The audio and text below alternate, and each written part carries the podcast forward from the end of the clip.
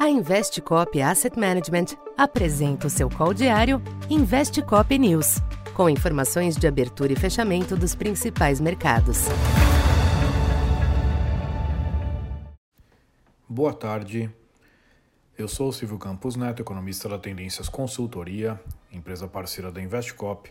Hoje, dia 18 de maio, falando um pouco do comportamento dos mercados nesta quinta-feira.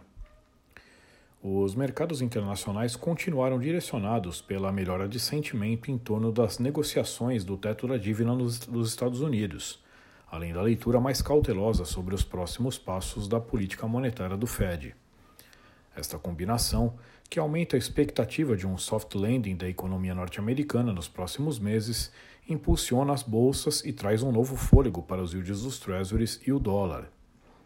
Em Wall Street, a alta de 0,9% do S&P 500 levou o índice para as máximas desde agosto do ano passado, nas proximidades dos 1.200 pontos. Já o yield do Treasury de dois anos, sensível às apostas sobre a política monetária, atingiu hoje o maior nível desde a eclosão da crise bancária em março, em 4,25%. Já o petróleo recuou, com o Brent de volta aos 76 dólares. Aqui no Brasil, movimentos externos continuaram direcionando os ativos locais, na ausência de maiores novidades do ponto de vista doméstico.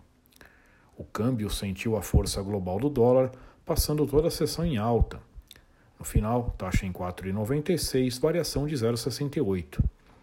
A curva de juros apresentou oscilações marginais, restringida pela elevação dos yields externos. Já o Ibovespa ganhou um impulso adicional com o ímpeto das vendas do varejo, que surpreenderam positivamente no mês de março.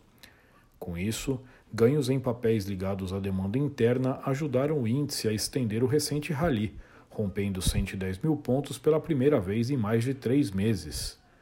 No fechamento, a alta de 0,59% aos 110.100 pontos.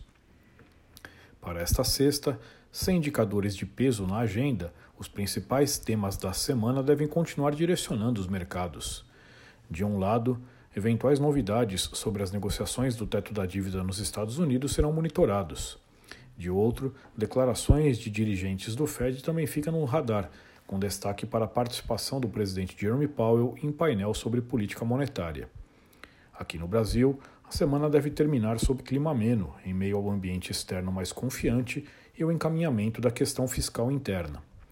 De todo modo, ganhos acumulados na semana e as pressões lá fora sobre dólar e juros devem limitar o comportamento dos ativos brasileiros. Então por hoje é isso. Muito obrigado e até amanhã. Essa foi mais uma edição Investe Cop News.